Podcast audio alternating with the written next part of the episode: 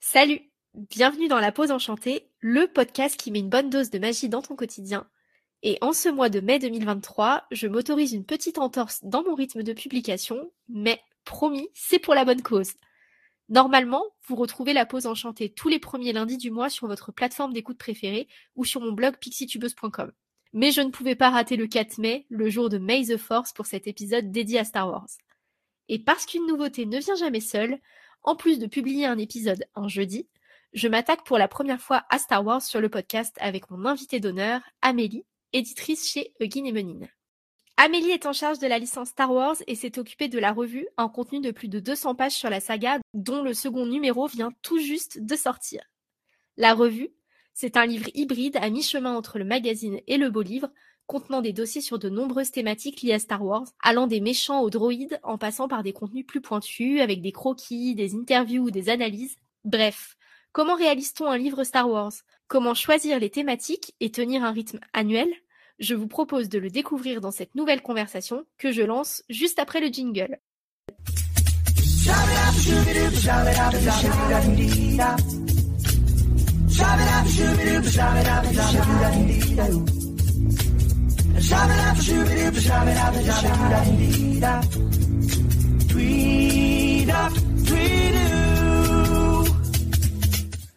Bonjour Amélie et tout d'abord un grand merci de participer à ce nouvel épisode de podcast. C'est un véritable plaisir de t'avoir parmi nous pour parler de Star Wars pour la première fois sur ce podcast. Merci pour l'invitation.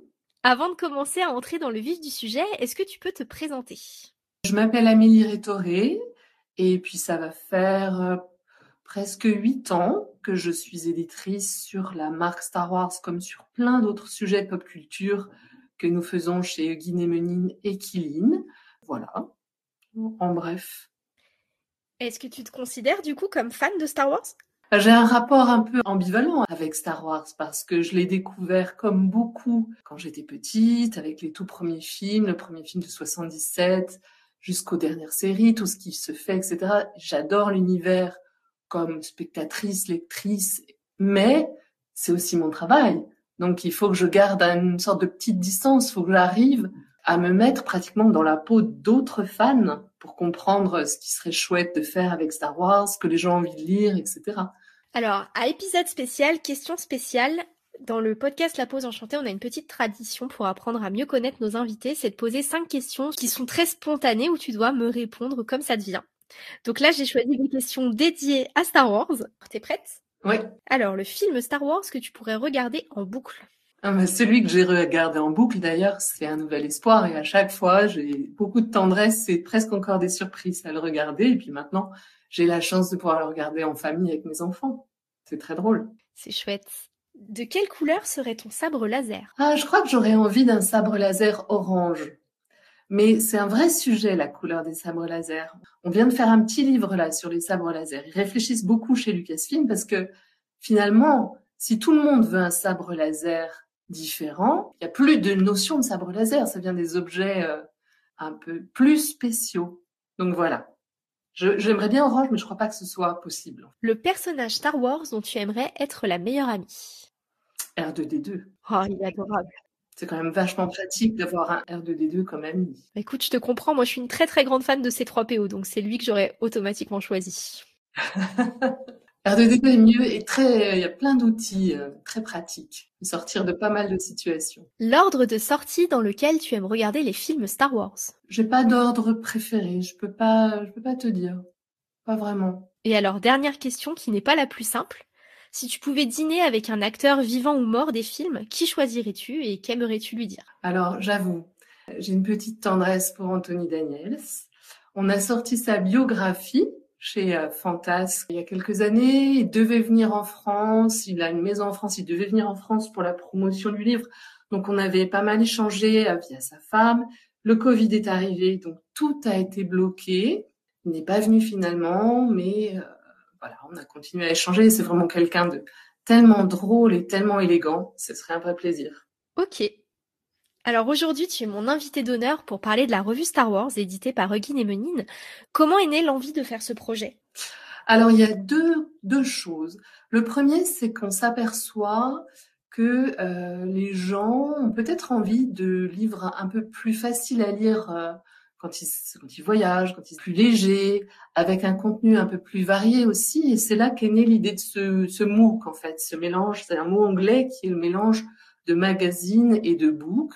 Nos livres Star Wars sont des, livres de référence, autour de 40 euros pour le, le gros du, du, programme, un peu luxueux. Donc on avait envie d'aller vers quelque chose de plus facile à lire en termes d'objets. Et puis l'univers Star Wars est tellement riche qu'il y avait plein de sujets à traiter et on peut pas dédier un ouvrage de 250 pages par sujet. Donc on avait aussi ce côté où on voulait explorer euh, plein de questions différentes. Et ça, le format MOOC nous le permet. Et justement, donc tu parles de ce livre un peu hybride, qui est un format qui est assez inédit, je dirais, chez Guinémenine quand même. Une fois que l'idée naît, comment est-ce que ça se passe ensuite?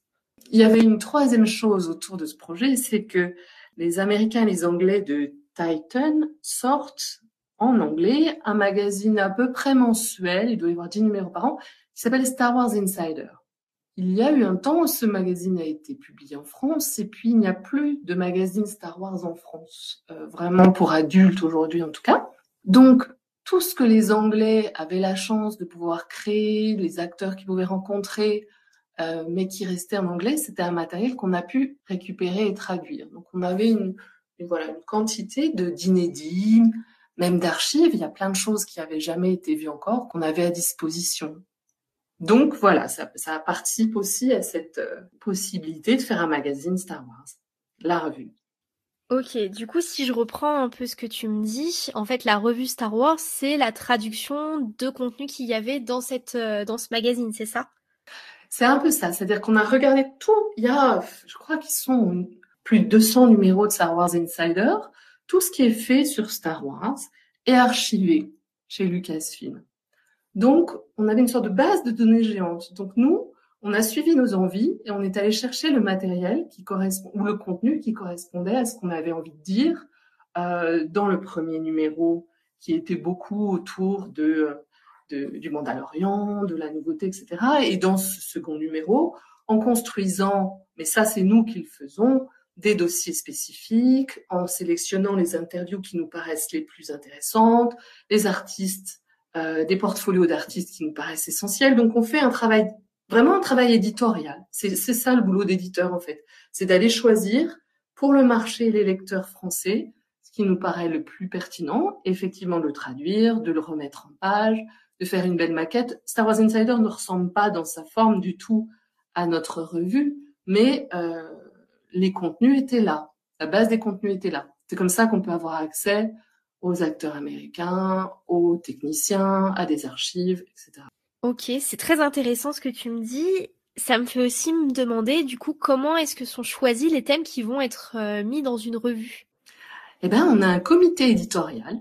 On regarde l'actualité Star Wars, bien sûr, mais on n'y colle pas complètement. Euh, on construit une revue en choisissant ce qui nous paraît euh, euh, le plus intéressant sur le moment, ce qui n'a pas encore été trop développé, justement là où il y a des choses euh, un petit peu à creuser, à gratter, et en essayant de faire un mélange un peu équilibré entre les parties de texte, les portfolios d'artistes, les interviews, photos de tournage inédites. Dans les deux numéros qu'on a publiés, on a eu la chance aussi d'avoir une nouvelle inédite de cette grande saga que sont en train de construire les auteurs Star Wars qui s'appelle La Haute République.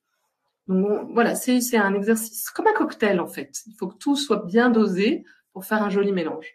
Est-ce que tu mets quand même un fil rouge dans cette revue? En fait, on a deux gros dossiers à chaque fois qui ouvrent la revue, qui prennent un peu plus de pages. Dans le premier, on explorait les relations de Star Wars avec le Japon. C'est passionnant parce qu'effectivement, il y en a beaucoup, notamment avec la nouvelle série euh, Vision qui était faite euh, par des studios japonais. Et puis, évidemment, un sujet sur euh, les méchants. Et ça, ça peut prendre plusieurs facettes, des interviews, des dessins, des textes, etc.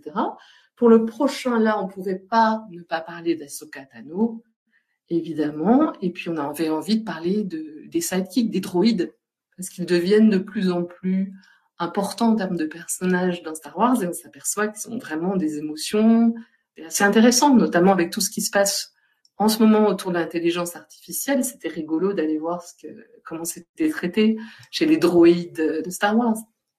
C'est vrai, et puis c'est des personnages qui sont toujours appréciés par les fans aussi, il faut le dire. Oui, oui, tout à fait.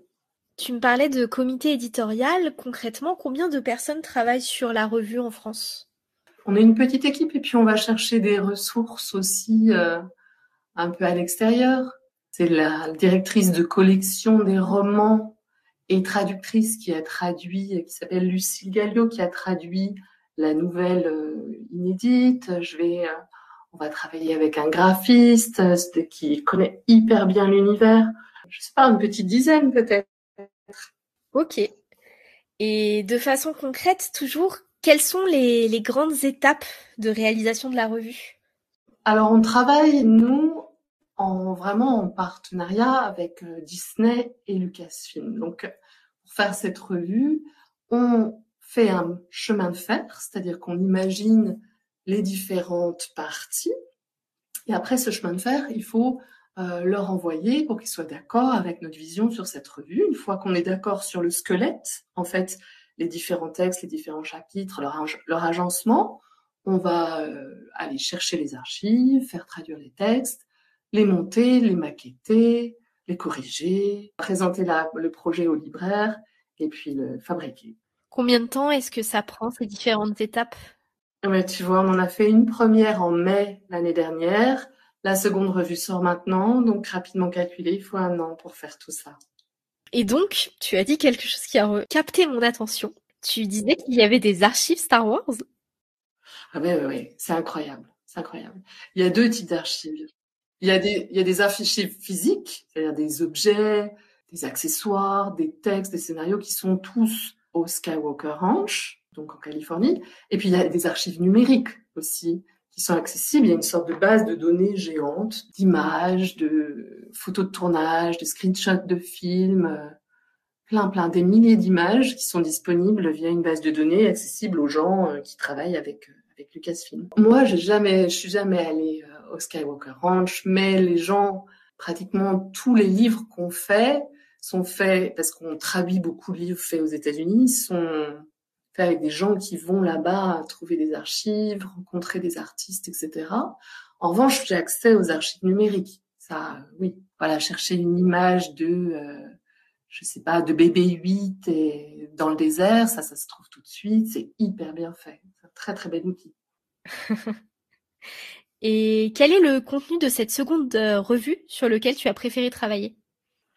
Ah, le contenu sur lequel j'ai préféré travailler? Hum, Ça, c'est une question un petit peu difficile. Notre revue, elle a plusieurs façons de traiter l'univers.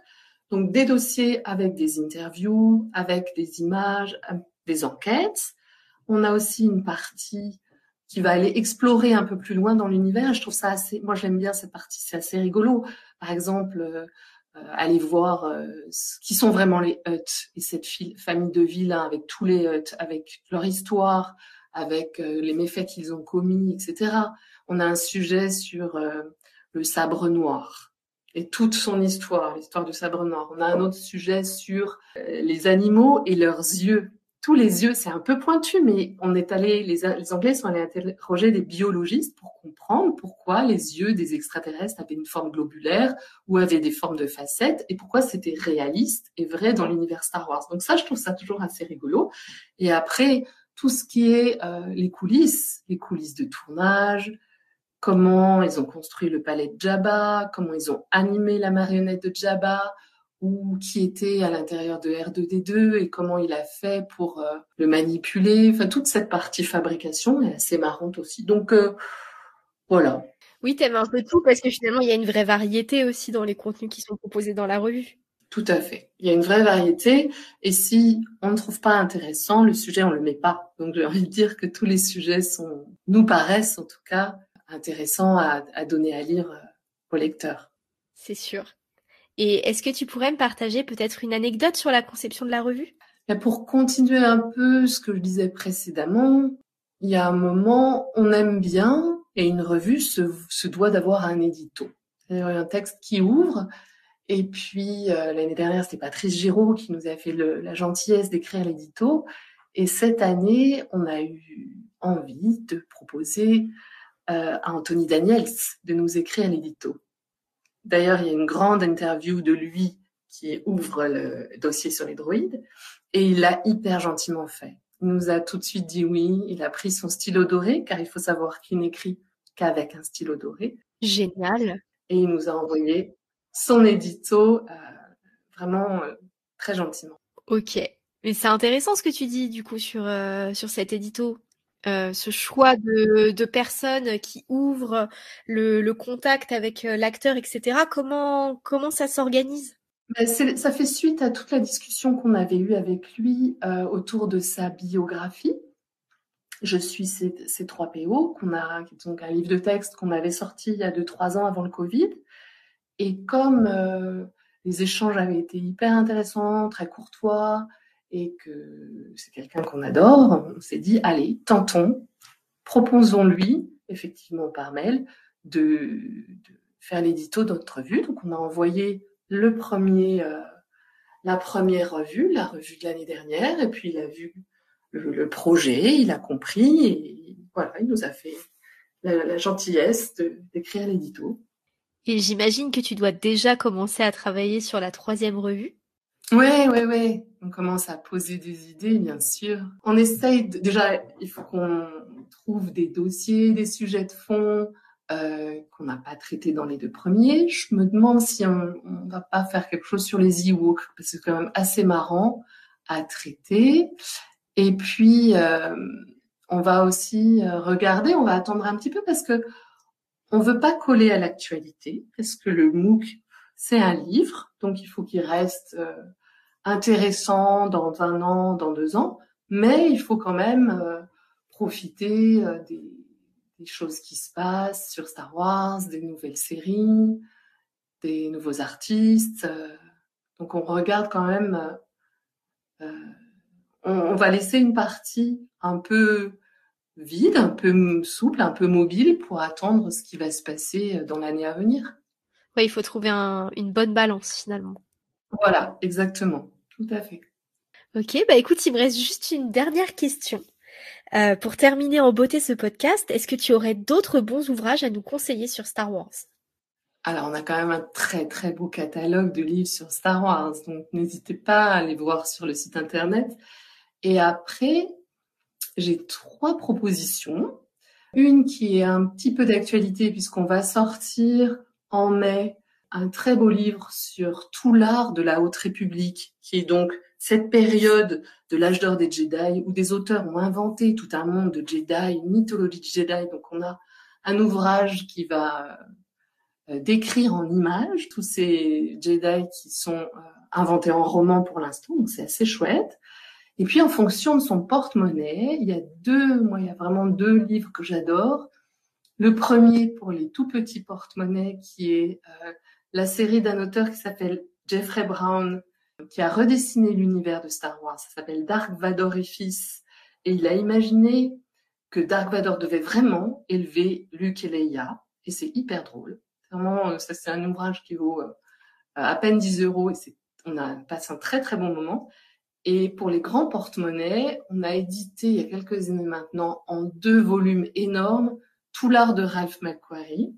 Ralph McQuarrie, c'est, l'homme qui a donné les images de Star Wars. C'est le premier illustrateur, euh, concepteur graphique, et c'est grâce à lui en, presque que les films ont pu se faire, puisque ce sont ces dessins qui ont aidé George Lucas à convaincre les studios de produire le premier Star Wars, et il fait des choses magnifiques. Franchement, ces, ces dessins sont superbes. Bah écoute, merci pour ces trois recommandations qu'on va pouvoir ajouter à nos bibliothèques. C'était un vrai plaisir de pouvoir échanger avec toi, Amélie. Est-ce que tu veux dire peut-être un petit mot de la fin? J'espère que vous aurez du plaisir à la lecture. Cette revue, elle se fait aussi euh, avec un, elle se fait avec un comité de lecture, mais on est toujours à l'écoute de ce que les fans ont envie. Donc, si dans l'auditoire, certains fans ou lecteurs ont envie de voir traiter un sujet dans la première, ils peuvent tout à fait nous envoyer des idées à info@euginmenin.fr via le, le Facebook, l'Instagram, le Twitter. On est toujours à l'écoute. Écoute, parfait. Peut-être rappeler le prix de la revue et où est-ce qu'on peut le retrouver? La revue, elle est disponible dans toutes les bonnes librairies et les librairies Internet et elle vaut 24,95 euros. Et on a réimprimé la première parce qu'elle était épuisée. Donc les deux sont à nouveau disponibles. Bah, tu vois, on termine sur une très bonne nouvelle pour les fans. Parfait. Merci beaucoup. Merci à toi, Amélie. C'est tout pour cet épisode de podcast. J'espère qu'il vous aura plu.